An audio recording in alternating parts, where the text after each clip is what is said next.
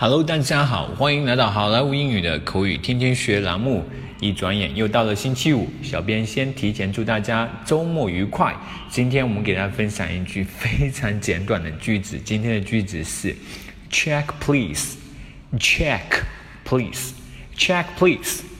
它意思就是结账的意思，请结账。Check，大家往常知道那个 check 一般都是检查核对的意思，在其实它也有一个。结账的意思，我们有一个词组叫做 check out，就是结账离开的意思。所以 check 这个词本身它也有结账的意思。今天我们的句子就是 check please，请结账。好，接下来我们来看一下实际应用的呃一个对话。Check please，请结账。Yes sir, it be eighty nine yuan。好的先生，一共是八十九块。Okay, here's one hundred。好的，这是一百块。Thank you, sir. Here's your change and receipt. 谢谢你，先生，这是你的零钱和发票，您收好。Keep it.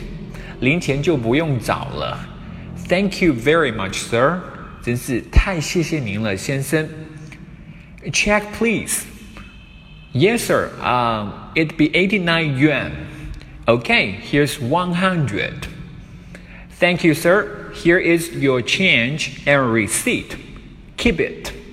Thank you very much, sir. Alright, folks, that's so much for today. 更多地道英语学习资源，欢迎锁定微信公众号“好莱坞英语”。